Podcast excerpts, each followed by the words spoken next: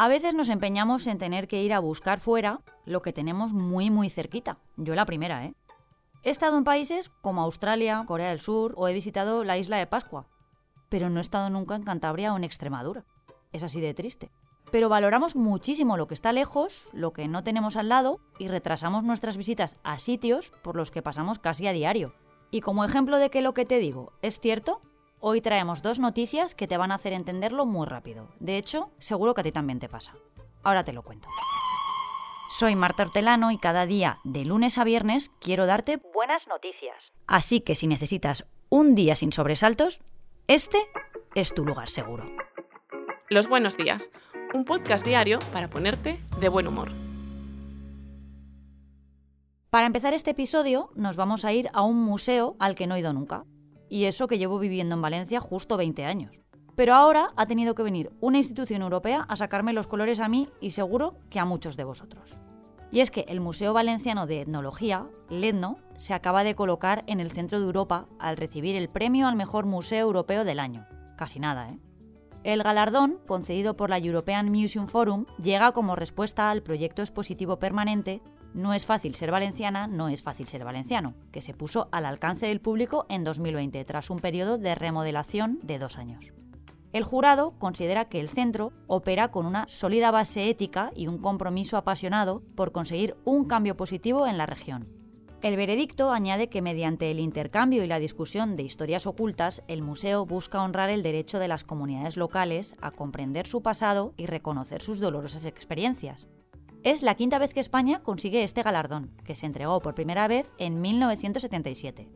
Antes lo había ganado el Medina Zahara de Córdoba, el Cosmo Caixa, el Arqueológico Provincial de Alicante y el Guggenheim de Bilbao. Y si eres como yo y aún no lo has visitado, podemos ponerle remedio rápido. Ledno está en la calle Corona de Valencia. Abre de martes a domingo de 10 de la mañana a 8 de la tarde y la entrada es gratuita. Es que no tenemos excusa. Hay muchísimas maneras de ser solidario. La clave está en que cada uno podamos aportar nuestro granito de arena a la causa que más nos convenza o nos toque la fibra, desde nuestras posibilidades, claro. No siempre tiene que ser mediante una mera donación. Mirad si no lo que hicieron los hermanos Roca, Joan, Jordi y Pitu, propietarios y cocineros del Seller de Can Roca, uno de los mejores restaurantes de España. Su local en Girona, de donde es originaria toda la familia, tiene un gran arraigo con la provincia de ahí que los Roca estén muy comprometidos con las causas que afectan a su entorno más cercano, con el que siempre se han volcado. Y en este caso, el motivo te va a emocionar. El año pasado, en marzo, organizaron una cena solidaria y donaron todo lo recaudado a la sanidad pública, porque, según explicaron entonces, había sido clave en momentos muy señalados para la familia, empezando por la pandemia. Pero sobre todo, tras el grave accidente de tráfico que la hija de Joan y su mujer Ana, Marina Roca, sufrió hace unos años y que la mantuvo hospitalizada más de un mes en la UCI del Hospital Josep Trueta de Girona. Así que su restaurante puso en marcha esta cena en la que algunos de los mejores chefs del mundo también quisieron colaborar. Hasta el seller de Can Roca acudieron Máximo Botura y Mauro Colagreco, dos de los cocineros más reconocidos del panorama internacional, dispuestos a cocinar para 50 personas y con ese menú lograron recaudar 51.242 euros, que destinaron íntegramente a la unidad de traumatismo craneal del Hospital Trueta.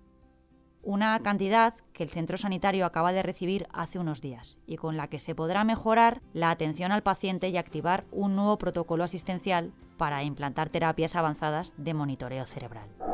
Al final, los Roca han tratado de devolver a la sociedad una pequeña parte de lo que en un momento la sanidad les dio, y de lo que hizo por Marina, claro.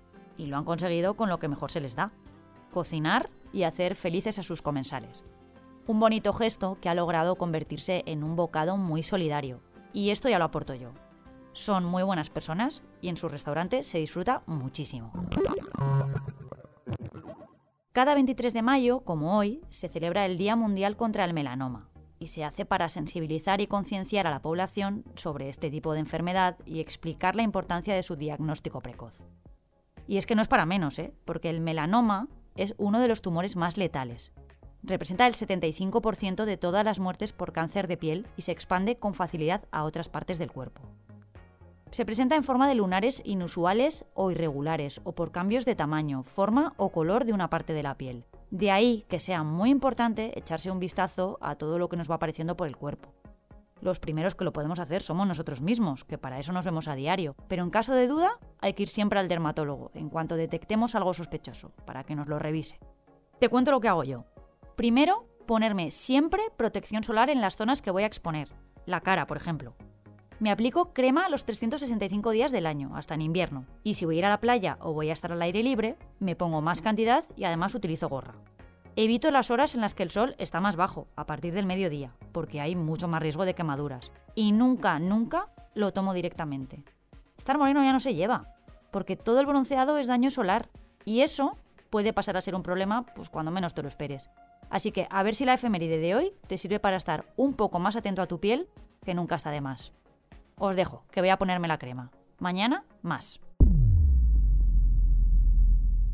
Muchas gracias por escucharnos y gracias a ti, Marta. Ay, me emociono. Recuerda que si te ocurre algo bueno y quieres contárnoslo, puedes escribir a losbuenosdías@lasprovincias.es. Este podcast ha sido escrito por Marta Hortelano, la edición es de Amalia Yusta y Paco Sánchez, el diseño sonoro es de Rodrigo Ortiz de Zarate y la producción de Miquel Abastida y Tamara Villena.